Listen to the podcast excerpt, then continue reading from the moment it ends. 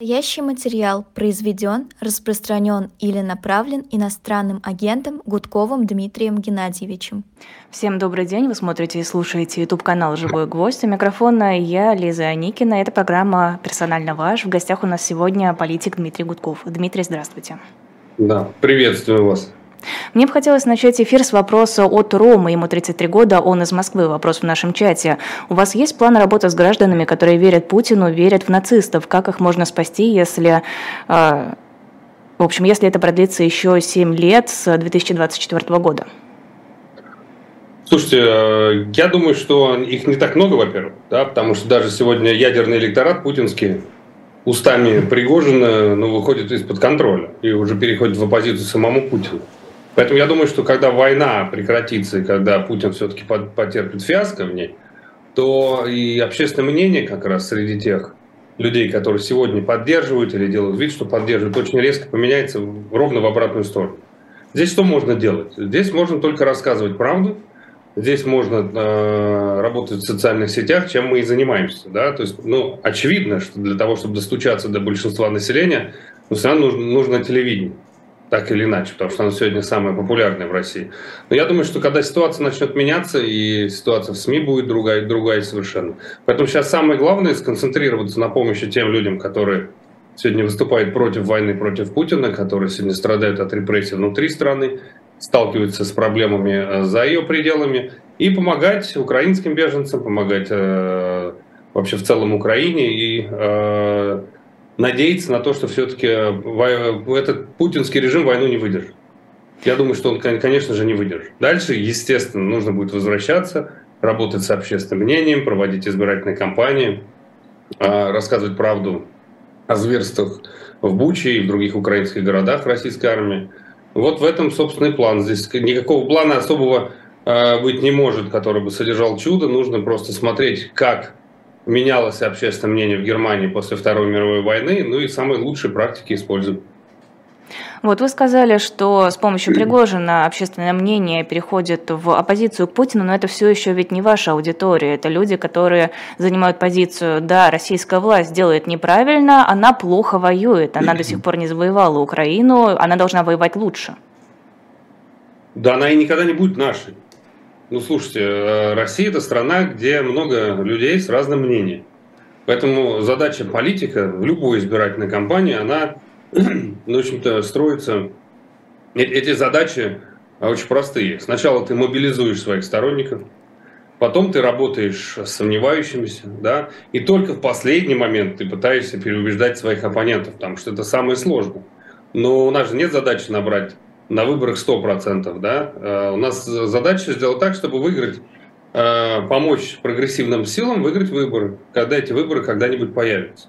Поэтому, конечно же, мы никогда не убедим всех. Ну, так же, как и в Германии. Да? Есть АФД, есть христианские демократы, также и во Франции есть э, Мари Люпен, а есть Макрон. Вот. И наша задача сделать так, чтобы все-таки сомневающиеся, а сомневающихся всегда больше всего – чтобы они узнали правду о том, что э, происходило в Украине, да, и происходит. Наша задача сделать так, чтобы они э, получили доступ к свободной информации. И наша задача э, сделать так, чтобы они поддержали прогрессивные силы. Я сейчас не говорю даже про себя, да. Я говорю о том, что в какой-то момент в России после Путина будет борьба условных сторонников возвращения России на демократические рельсы и условными такими вот политиками, как Пригожин, которые будут в другую сторону. Вот, всех переубедить не сможем, а сомневающихся, я думаю, э, можно будет э, убедить голосовать за прогрессивные силы. И мне кажется, что как раз после военного поражения, в результате санкций, я думаю, эти люди поймут, что абсолютно нет перспективы двигаться в сторону Пригожина, потому что это всегда война, это всегда репрессии, это всегда э, отсутствие Э, каких-либо законов и права в нашей стране. Кого вы имеете в виду под прогрессивными силами? Это все те, которые хотят, э, условно говоря, честных выборов. Это те люди, которые хотят, чтобы в России появилась нормальная судебная система.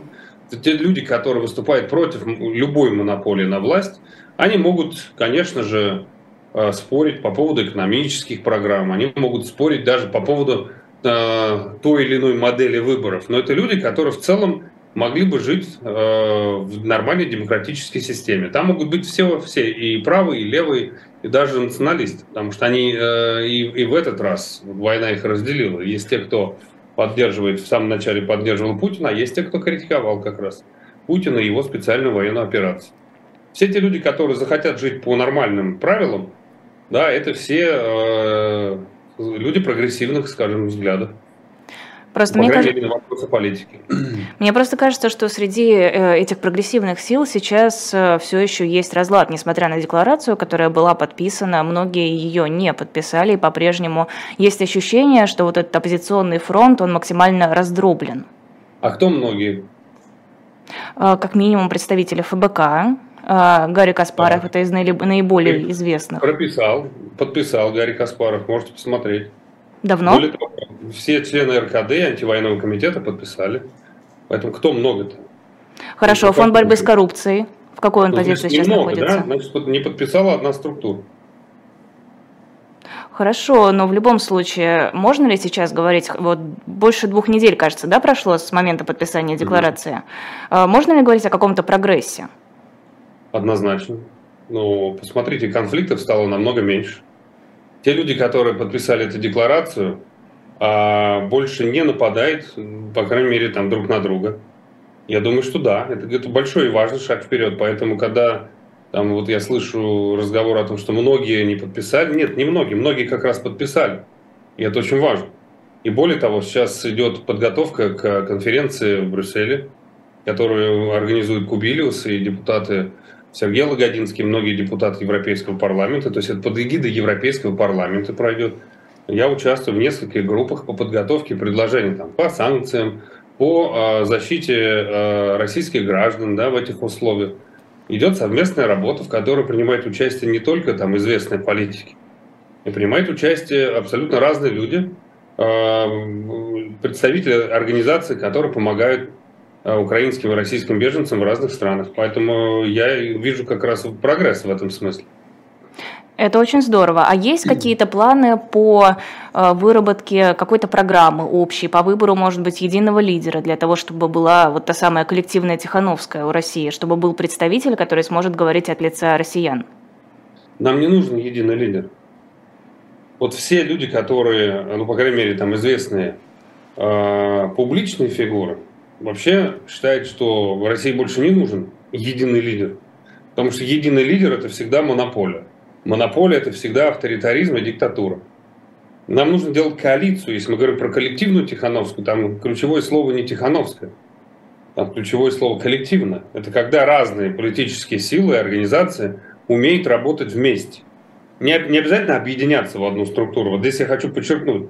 У нас нет задачи да, ходить строем и объединиться в рамках какой-то одной партии или политической структуры. Пусть структур будет много, пусть организаций будет много, пусть цветут все цветы. И самое главное – уметь объединиться для достижения каких-то целей. То есть объединение усилий, а не объединение э, всех в одну какую-то группу.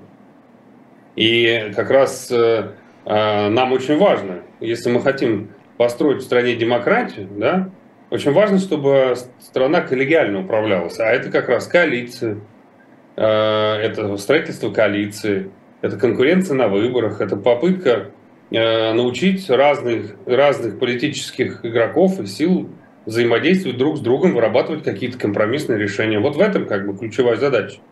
Поэтому не нужен один лидер. Да, пусть их будет несколько, но пусть они э, научатся работать для достижения конкретных целей. То есть если мы хотим, например, защищать интересы россиян или тех, кто остались, и тех, кто уехал, то нужно всем вместе выработать четкий план и используя, каждый пусть использует свою организацию, свою трибуну, а, и дальше лоббировать это в европейских институтах, в Европарламенте, в Брюсселе, а, в Страсбурге, в Европейском, э, в, в это, парламентской ассамблее Совета Европы, в, в французском правительстве, в немецком правительстве. Вот что нужно делать. Поэтому я надеюсь, что э, Россия будущего это не э, э, страна, которая в очередной раз выстроится под какого-то лидера одного, имеющего неограниченные полномочия. Я надеюсь, что это будет парламентская модель.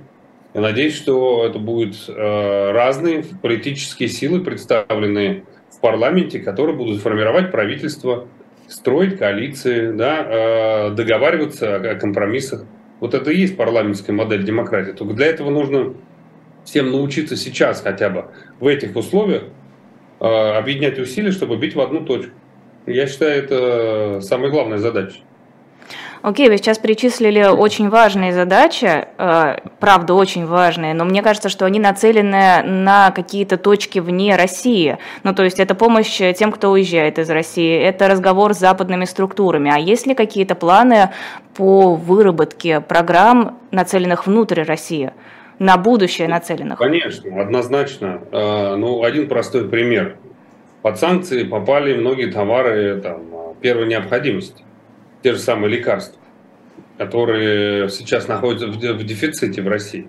Просто простые граждане, да, среди которых очень много, кто против Путина, кто против этой войны, вот они сейчас лишены доступа к, к, к некоторым очень важным лекарствам. И это как раз задачи, которые направлены во внутрь России.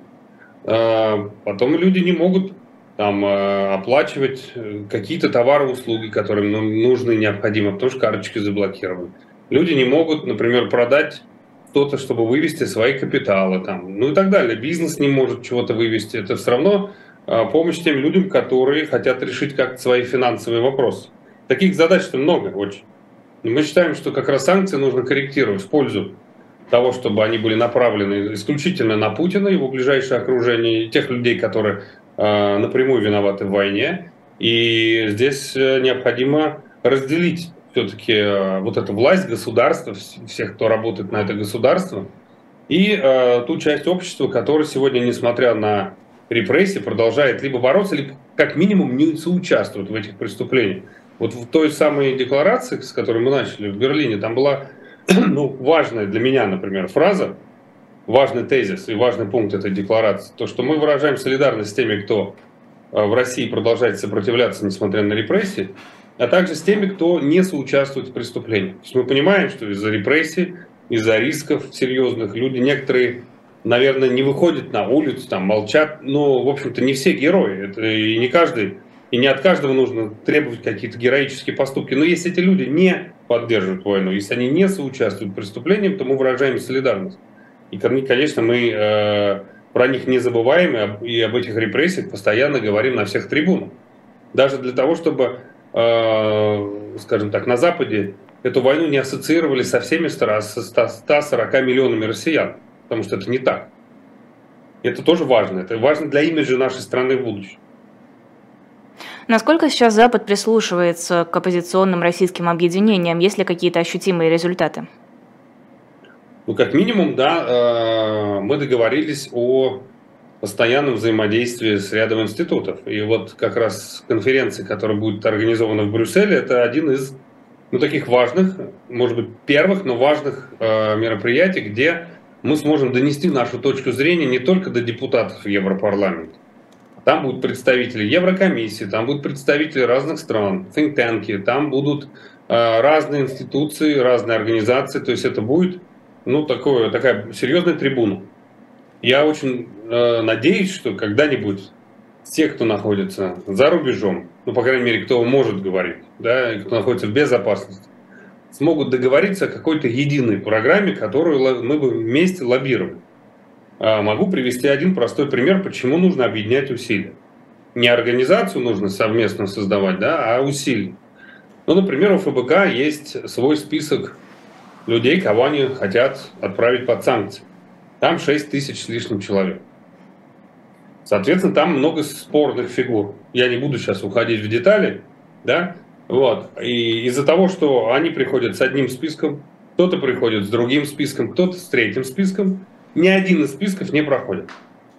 Поэтому крайне важно договориться о каком-то одном формате, и когда мы будем бить в одну точку и лоббировать все вместе, то тогда шансов на то, что этот список будет принят и утвержден, не только в э, Брюсселе, но и во всех э, там, почти 30 странах Европейского Союза, да, то тогда ну, есть шанс э, все-таки добиться того, чтобы какие-то люди были включены. Или, например, каких-то людей нужно исключить, которые были по ошибке включены.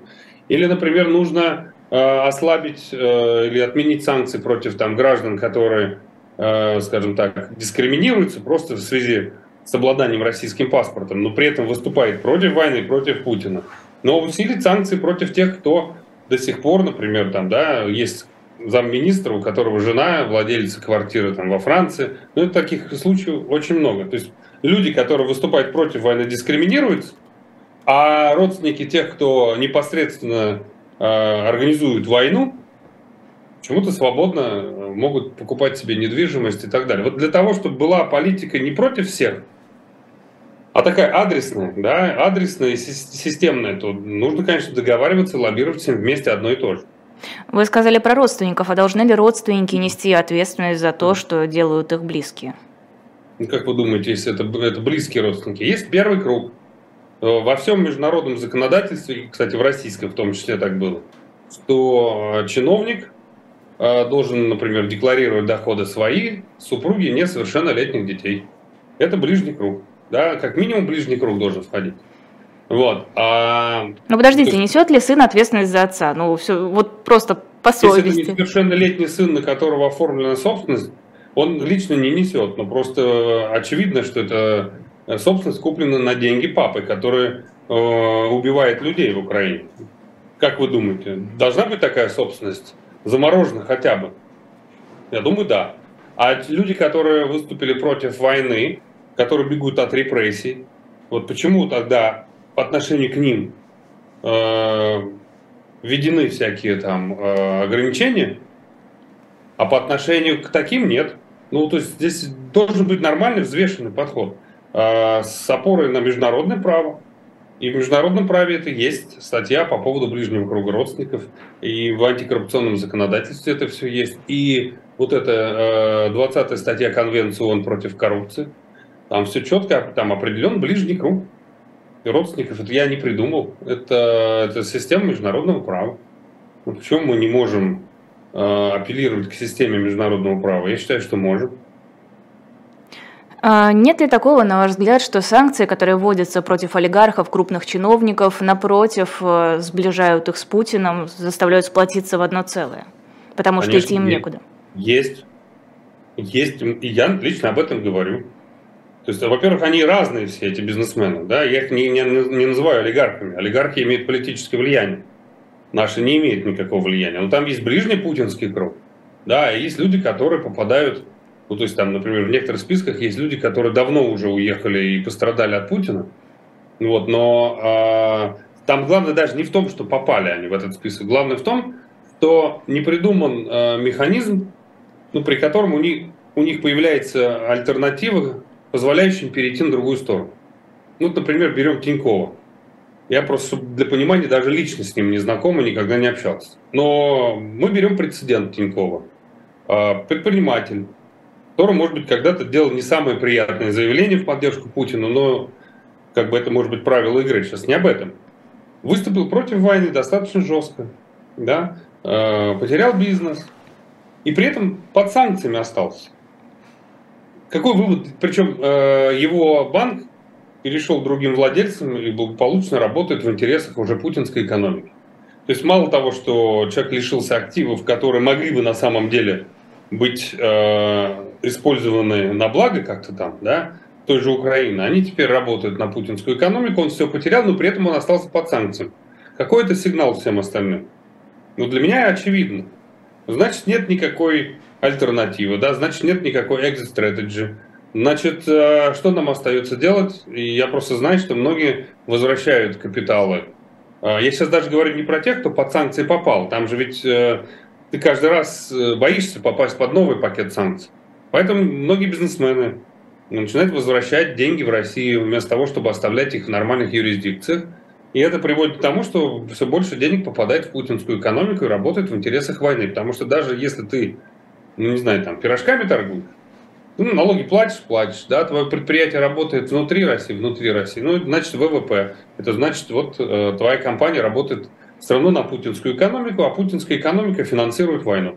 Вот. То есть даже я сейчас не с точки зрения справедливости, да, говорю, а с точки зрения здравого смысла, если э, хотим ослабить Путина, нужно его ослабить экономически. Поэтому, наоборот, лучше дать возможность людям, я сейчас даже не только про бизнесменов говорю, а про всех, дайте возможность людям какой-то канал для вывода капитала. Потому что я знаю много э, историй, когда люди хотели бы продать свои квартиры и вывести деньги, но нет такой возможности. Потому что ты, даже если продаешь, ты в лучшем случае через крипту выводишь. А если ты вывел через крипту, ты их нигде не можешь легализовать в Европе. Поэтому люди оставляют свои активы, свои капиталы внутри страны. Это опять работает на путинскую экономику. Поэтому да, и вот мы об этом-то и говорим. Мы и хотим, чтобы санкции-то были умными и правильными, да, и санкции э, как раз работали э, против путинского режима. Иногда некоторые решения должны быть не очень популярными.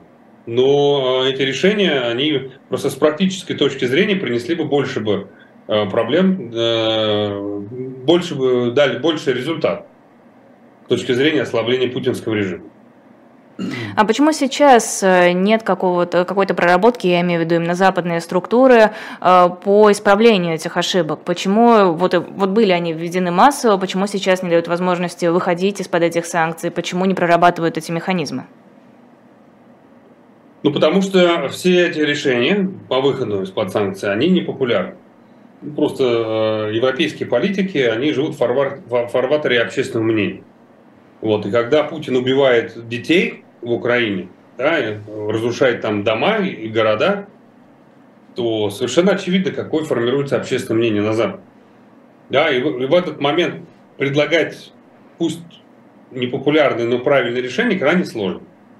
Ну, вы ведь да, сейчас довольно понимаю. грамотно их аргументировали. Почему не могут сделать то же самое европейские политики? Ну, я их аргументировал на радиостанции, ну, хотел сказать, «Эхо Москвы», «Живой...» YouTube-канал «Живой гвоздь». Да, YouTube канал Живой Гвоздь. Вот, а я максимально использую все площадки для того, чтобы донести эту точку зрения. Я знаю, что не только я, и иноземцев, и Молчан, и многие другие как раз пытаются объяснить. Некоторые как раз политики нас услышали, да, но теперь эту мысль нужно донести до уже избирателей этих политиков западных. Ну, потихонечку, я надеюсь, сдвинется с мертвой точки. Потому что э, ну, есть с санкциями, конечно, большие проблемы, ну, мягко так назову я это. И, конечно, их надо корректировать. А сейчас это какая-то стрельба по площадям, и стреляет, и попадает в основном в нас. Да, вот у моей жены счет закрыли. За это что? Да не за что. За то, что вы российский политик? За то, что она обладательница российского гражданства. гражданства. То есть именно по принципу паспорта? Конечно, такое просто сплошь и рядом происходит. Вот, то есть ей счет закрыли, а там э, жена этого замминистра э, спокойно себе там шопится в Париже. И там недавно э, жена еще одного высокопоставленного чиновника была по-моему, Нарышкина и так далее. Просто вот, помню, а... что у вас были проблемы, связанные как раз с вашей политической деятельностью, именно легальной в России, в то время, когда еще это было возможно. Я ведь ничего не путаю. Вы имеете в виду проблемы э, с... Со счетами, кажется. Ну, я их 13 месяцев решал эту проблему. И полгода я даже никуда не мог ездить, потому что у меня не было э, никаких виз. Ну, вот мы реально э, сталкиваемся с этими бюрократическими проблемами, а у всех этих путинских давно уже там ВНЖ и вторые гражданства и прочее, прочее. Поэтому я говорю, что это надо, конечно, корректировать. Но для того, чтобы это корректировать, нужно с экспертами выработать четкие предложения и лоббировать от имени большого объединения российских политических, там, гражданских сил. Вот что важно сейчас сделать. Э, вот мы когда говорили о декларации, вы сказали, что вот ФБК не подписали, но это всего лишь одна организация, но вряд ли вы будете спорить с тем, что это одна из самых э, заметных и популярных организаций, во всяком случае, в каком-то общественном пространстве, общественном восприятии. Э, в России, наверное, одна из самых известных организаций оппозиционных. Тот факт, что они не присоединяются к декларации, насколько сильно вредит работе?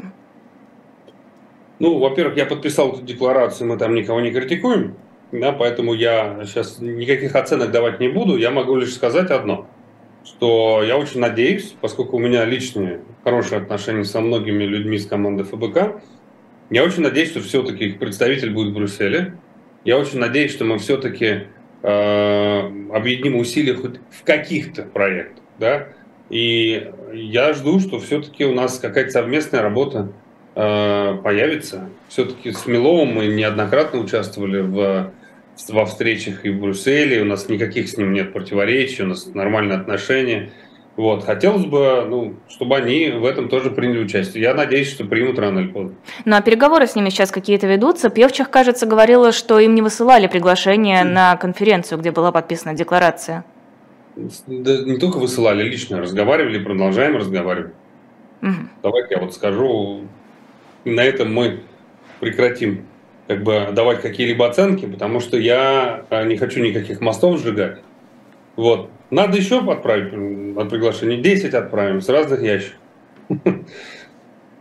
А, хочу вернуться к самому началу нашего разговора, когда мы говорили про поддержку россиянами Путина, войны. Лаборатория публичной социологии провела исследование с глубинными интервью, а, где люди объясняли, почему они сейчас поддерживают войну и, в принципе, какую позицию они занимают. И очень популярная позиция – война – это плохо, но. И дальше идет объяснение о том, что ну, мы не знаем всех причин этой войны, но война стала нашей жизнью, но мы ничего с этим не можем сделать. Ну, то есть, э, в принципе, такая нормализация военных действий, и согласно этому исследованию больше людей стали поддерживать войну именно потому, что она стала нормой их жизни. Война плохо, но это наша жизнь, с ней уже ничего не поделаешь. Как думаете, откуда это берется? Это какие-то механизмы человеческой психологии или это успешная работа пропаганды? Нет, пропаганда всего лишь дает людям э, какой-то выход из ситуации, когда ты, ты не можешь себя примирить со злом, потому что ты все-таки понимаешь, что это от твоего имени там людей убивает, детей убивает. Ты же не можешь это поддерживать, ты же нормальный человек. Вот. А выступить против этого тебе страшно. Потому что тебя могут посадить там, как Карамурзу, на 25 лет. Вот. А пропаганда тебе говорит, а вот если ты скажешь, что не все так однозначно, но то ты э, защитишь себя от всех рисков и не будешь, в общем-то, выглядеть каким-то уж совсем конченным фашистом. Поэтому это чисто психологическая проблема. Э, люди так защищают свою психику. Я уверен, что если бы сейчас можно было бы протестовать, если бы за это не сажали, если бы можно было бы спокойно говорить, то были Тогда наша страна была бы другой. Да, были бы другие цифры. Ну, когда-то и в советские времена нельзя было говорить. Все меняется, и это тоже поменяется. Я в этом не сомневаюсь. То есть вот этот уровень, во всяком случае, согласно исследованию лаборатории публичной социологии, возросший уровень, если не поддержки, то хотя бы принятия, это просто защитный механизм. Я думаю, да.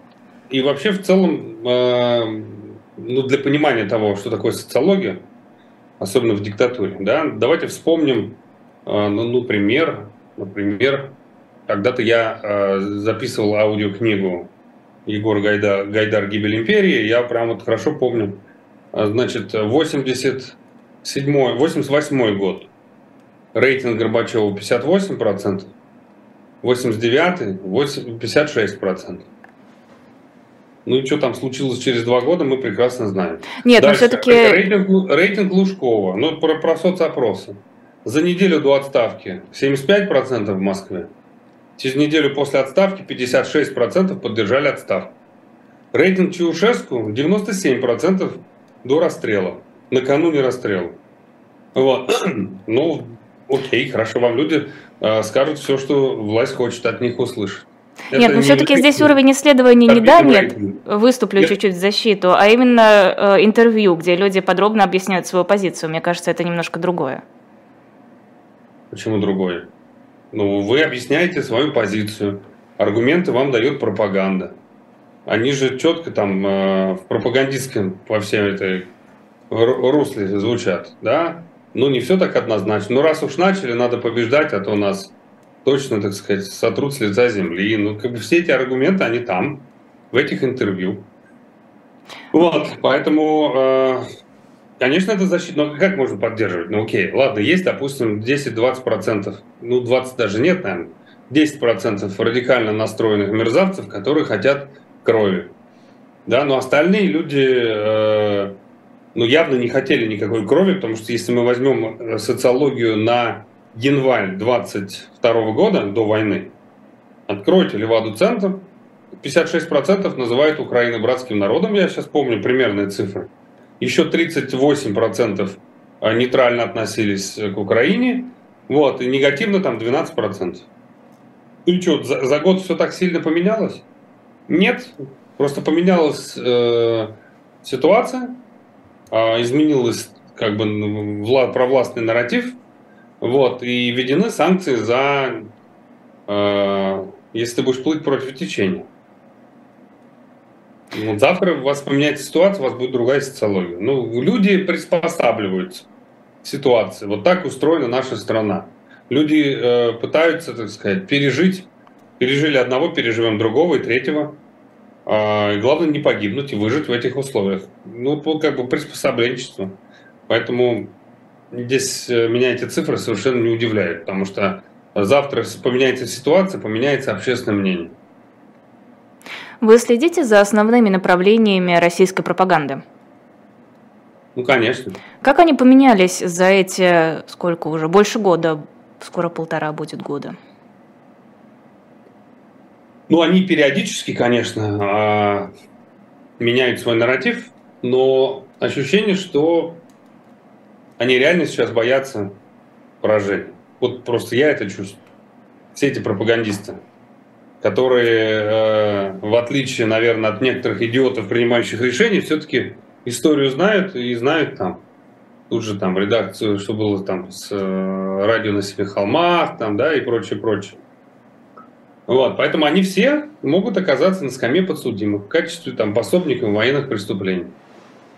Вот, и э, ну явно, явно они срываются, да, явно они вот этот свой страх, страх постоянно демонстрируют. Явно они находятся в какой-то истерике.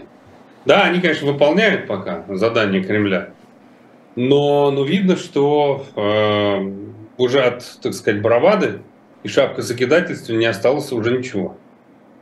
Вот того шапка закидательства, которое мы наблюдали еще там до войны и там, первый месяц войны, ни следа от этого не осталось. Как считаете, что сейчас пытается сделать российское государство в плане формирования отношения россиян к происходящему? Э, сделать так, чтобы люди считали, да, это война, но нас она особо не касается, у нас нормальная жизнь, или наоборот, чтобы люди чувствовали, что война уже пришла к ним, нужно напрямую в ней участвовать? Ну, была попытка. Была попытка превратить эту войну в народную. Э, я думаю, что там и провокации были и не, еще неизвестно, что такое за прилет дрона а, в Москву, вот этот взрыв над Кремлем. Да, это вполне себе может быть как раз провокация, направленная на то, чтобы именно вот эту идею реализовать. Но, как мы видим, никакая, а, никакие аргументы не работают уже. Да? Люди в целом воевать не хотят. Они готовы там что-то даже не поддержать, а одобрить, чтобы от них отстали. Но э, Кремлю явно не удается превратить эту войну в народную. Поэтому я в целом э, боюсь, что Кремль может пойти дальше. Э, это могут быть какие-то теракты, это может быть что-то подобное. Да, для того, чтобы людей запугать, да, для того, чтобы э, постоянно объяснять им, что все было не зря. Если бы не эта специальная военная операция, войска бы НАТО бы, солдаты НАТО бы стояли бы уже у ворот Кремля они, конечно, будут реализовывать. И я думаю, что сейчас, когда э, вот есть некая такая психологическая э, боязнь контрнаступления, поражения, да, я боюсь, что они в этих условиях могут э, совершить самые страшные поступки. Они сейчас в такой, такой некой агонии находятся. И они готовы и способны на любые сейчас преступления. Ну, что вы имеете в виду? Ну, а вот, например, кинжалы, которые были направлены, ракеты прямо в сторону Киева. Слава богу, их сбили. А отравления какие-то загадочные, которые сейчас прошли в оппозиции, там Наташа Арно об этом написала. А, там несколько, мы знаем, да, некоторых знакомых наших журналисток, у которых тоже были симптомы отравления. То есть все, они как бы в агонии способны будут совершать какие-то э, страшные вещи, включая теракты в собственной стране, для того, чтобы в чем-то убедить людей. Я вот этого боюсь. Но есть ли какой-то способ это предотвратить? Ну, а какой может быть способ? Не знаю, я вас спрашиваю. Ну, можно, конечно, всем выйти и э, значит, обрушить этот режим, но это невозможно сейчас. Поэтому я думаю, что здесь последовательность будет очень простая. Военное поражение, раскол элит и какой-то какой форме отстранения Путина от власти. Но военное да. поражение как раз может привести к катастрофическому обострению. Ну, я не думаю, что Путин готов на применение ядерного оружия. Почему? Потому что э, я думаю, что он считает возможным отскочить в любой момент. А применение ядерного оружия это уже апокалипсис, это уже, в общем-то, э, конец всей истории. Ну, как минимум, путинской точно. Плюс не факт, что его приказ выполнит. Ну, там достаточно сложная цепочка. Вот. А во-вторых, после военного поражения уже ну, кому, кто его будет бояться? Путин э, растеряет все свои как бы, качества лидера. Да? Он выполнял функцию электорального локомотива. Случае военного поражения он растеряет поддержку и уже он не сможет э, обеспечивать легитимность всему этому режиму. Путин перестанет быть, э, он уже перестал быть человеком, который может решать проблемы элиты за рубежом. Да, если надо там яхту вернуть или там особняк, то уже Путин тебе не нужен для этого. Путин только пассив а Путин только э, проблем, проблемы создает. Вот. А если он перестанет быть э, популярным, он будет делать ставку исключительно на силовиков и утратит функцию арбитра между разными группами элит, там сразу появятся очень многие, которые э, почувствуют себя проигравшими. Если будет монополия, она, она уже практически монополия силовиков. А все остальные группы, они уже чувствуют опасность и бизнес, и э, условные гражданские чиновники, они прекрасно понимают, что если будет все власти силовиков, то в какой-то момент репрессии, э, э, скажем так, репрессивная машина переедет уже своих, начнет переезжать своих, как это когда-то было в 30-е. Был там съезд победителей в 34-м, а потом их всех репрессировали, ну, большинство. Вот, и сейчас уже не так много осталось политиков, общественных деятелей, журналистов, активистов, да, и эта карательная машина должна как-то оправдывать свое существование. Ведь никакой Патрушев не может прийти к Путину, там, сказать, с предложением распустить спецслужбы, потому что они справились э, с основными задачами, победили всех э, врагов государства, шпионов. Нет, они постоянно будут их находить. Где их лучше находить? в своих собственных рядах. А... Поэтому Путин здесь э, станет проблемой для большого числа правящих элит в случае военного поражения. Там может быть все что угодно. Вас поправляют, что вы зря обижаете радио 7 на семи холмах, э, радио тысячи холмов. Тысячи холмов, да, прошу прощения. А, небольшой перерыв. Да, это ты наш. Совершенно незаслуженно проехались по радиостанции. Это была оговорка, прошу прощения, конечно. А, небольшая реклама shop.diletant.media. Там есть сейчас набор из двух книг. Прямо наверху, вот в этой шапке, можно нажать и э, почитать подробное описание книги «Миссия в Москву и воспоминания американского посла в СССР». Это книги про дипломатию времен Второй мировой войны и послевоенных лет. В общем, если интересно, заходите, почитайте подробнее. Не хочу просто тратить эфирное время на описание. И другие книги, журналы там тоже есть. Если что-то купите, вы нас таким образом э, поддерживаете мы это очень сильно ценим. Дмитрий Гудков, политик в эфире YouTube-канала «Живой гвоздь» про отравление, собственно, возвращаясь к теме, которую вы а, слегка затронули. Агентство написало об отравлениях и позже сама Наталья Арно также рассказала свою историю. Откуда у российской власти сейчас ресурсы на то, чтобы засылать каких-то спецагентов в западные страны, помогать им туда проникнуть, учитывая, насколько сложно это сейчас. И главное, не до конца понятно, зачем, при всем уважении к людям, которые подверглись, э, судя по всему, отравлению. Э, мне кажется, на месте российских властей я бы выбирала какие-то более громкие имена, какие-то более видные люди, наверное, становились бы жертвами. Я думаю, здесь до кого руки дойдут. Вы же помните этих агентов Петрова и Баширова? Вот это примерный уровень Э, подготовки спецслужб и э, уровень сотрудников, которые могут быть задействованы в подобном. Да? До кого-то добраться сложнее, э, в какие-то страны сложнее попасть, в какие-то легче попасть.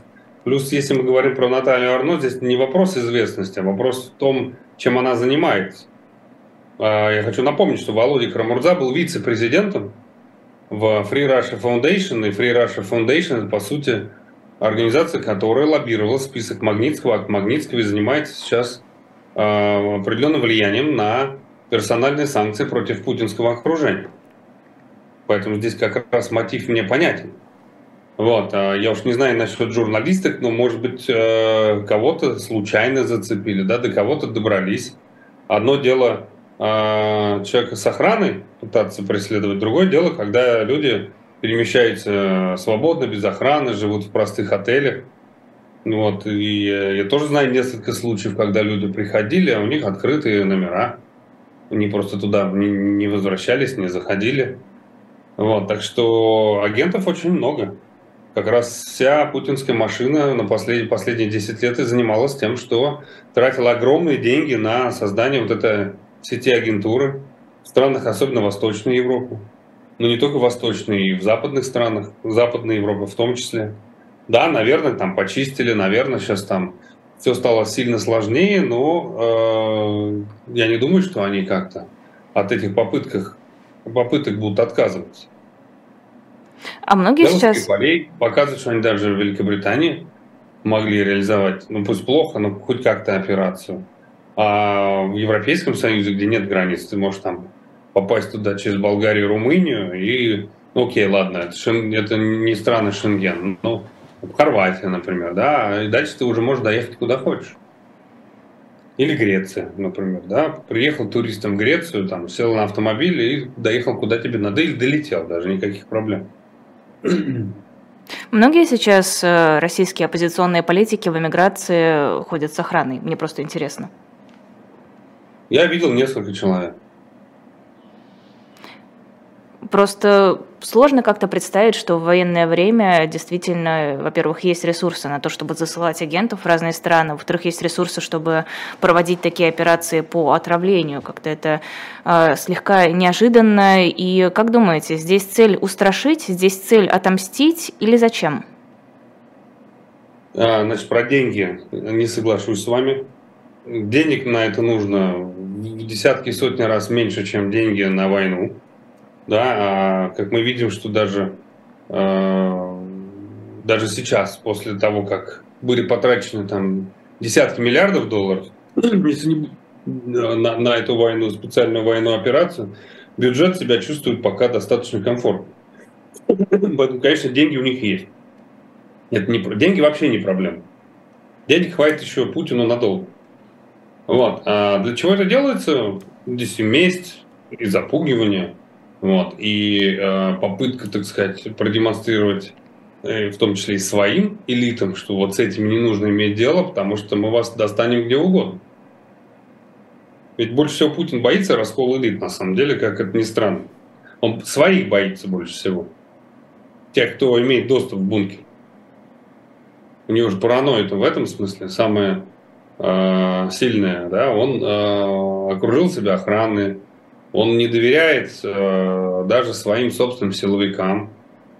Вот, он их перепроверяет, он их там меняет. То есть в этом смысле главная угроза и главный источник угрозы – это ближайшее окружение, так или иначе, которое в какой-то момент может задергаться, если будет ситуация меняться, если Путин э, потеряет популярность, да, если Путин превратится, так сказать, в э, такую хромую утку, то в какой-то момент они его могут поменять на кого-то более приемлемого. Кто может и с Западом договориться, да? Кто может и выборы выиграть в случае чего. То есть в какой-то момент Путин просто утратит все свои функции лидерские. И даже ближайшее окружение это сделает, так сказать, отстранит его не для того, чтобы э, ему там в чем-то отомстить, да, просто ради собственной безопасности, потому что Путин перестанет быть гарантом их личной безопасности. А есть представление, кто может заменить Путина? Слушайте, Путина сейчас может заменить любой из 140 миллионов человек. И будет лучше.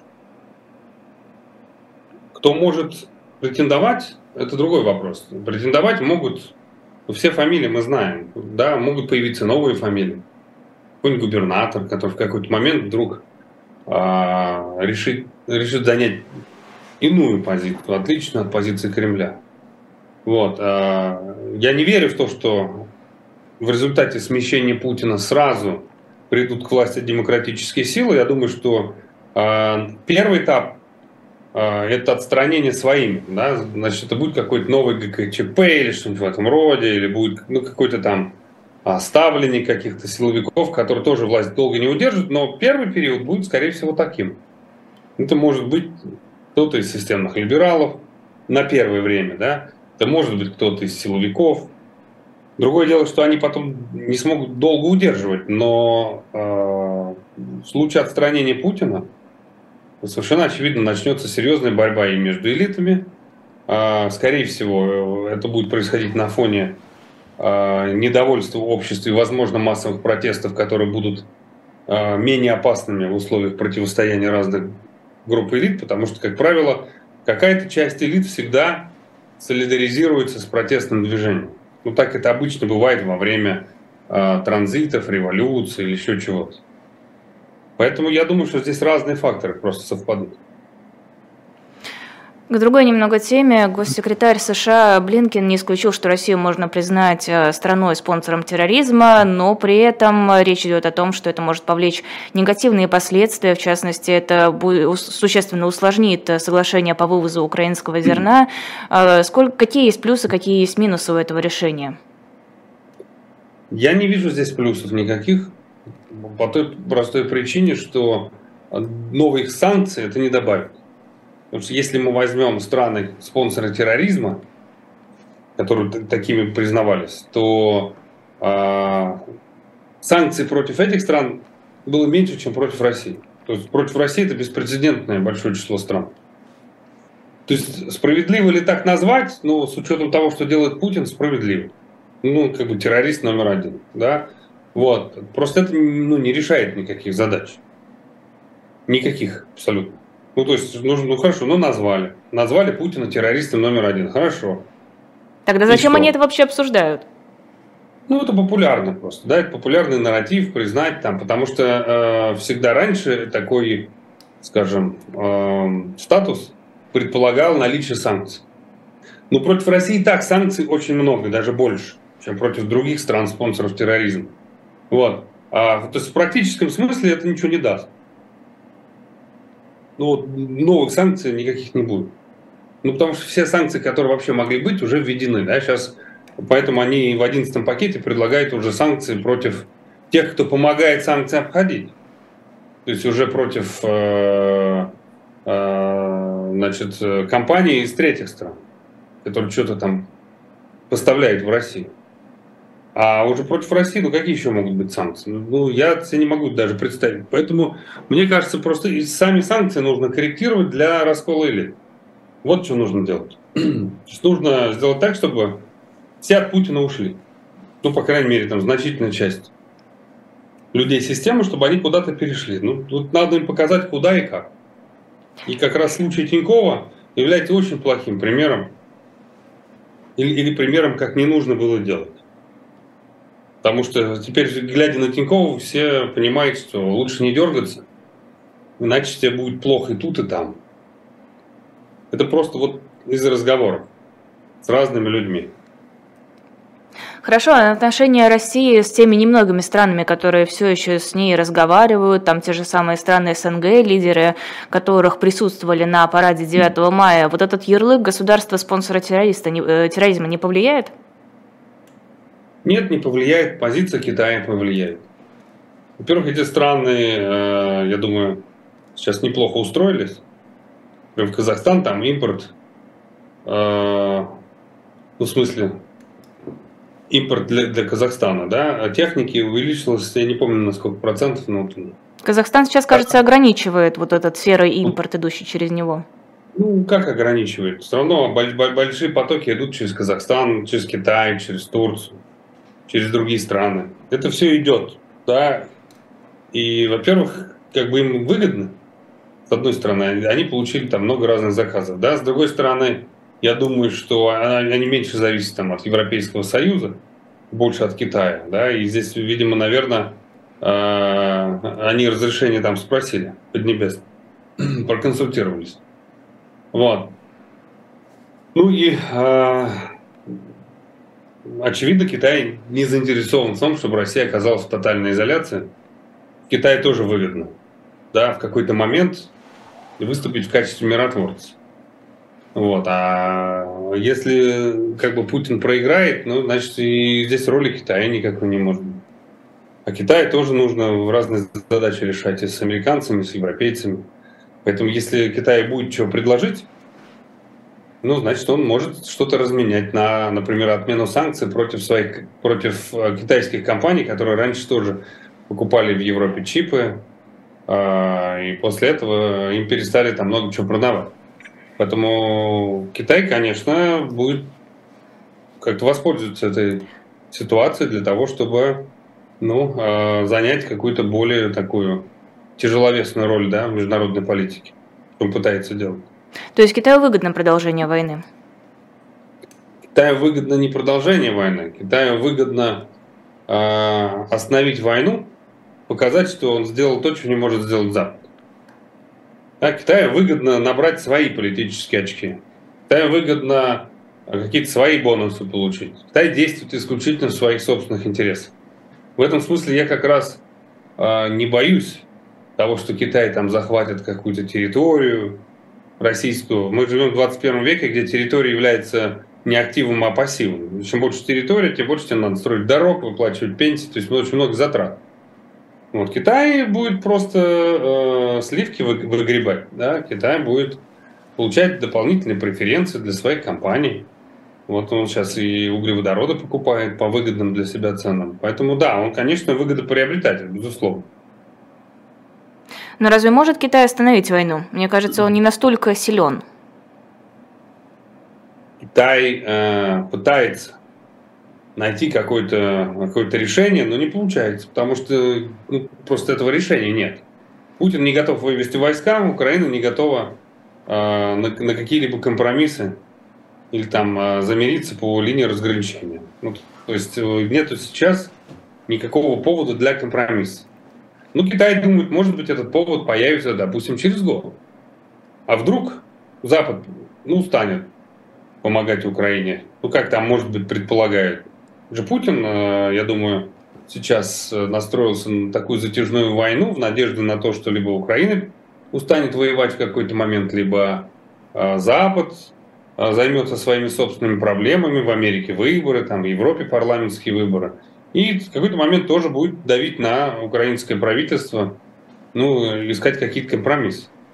А тут вот Китай выходит в какой-то момент и говорит, вот наше мирное соглашение, все согласны. И все, в этом случае, конечно, Китай выигрывает. Я не думаю, что так будет. Но это просто один из сценариев, который наверняка обсуждается. А, Еще одна тема – изменения в законодательство о выборах из-за введения военного положения в регионах. Зачем нужно сейчас это обсуждение? А это такие электоральные мины вставляет Путин после себя. Если придется тебе, ну вдруг будет успешное контрнаступление, придется вывести войска или отступить, да, ну у тебя вроде как бы есть а, с точки зрения Путина легальные выборные органы да, и в какой-то момент, воспользовавшись слабостью оппонента, ты можешь назад вернуться, а у тебя уже есть, у тебя уже есть там руководители, депутаты, там. То есть это такие э, мины, электоральные мины замедленного действия, да, это как вот Яну, Янукович, вот тоже был такой миной замедленного действия. Вот мы его забрали, прибрали к рукам, мы его считаем легальным президентом, незаконно отстраненным. Вот. Поэтому мы готовимся к войне, да, для того, чтобы его вернуть. Кресло президента. Ведь план же был, я так понимаю, такой. Просто все пошло по другому сценарию.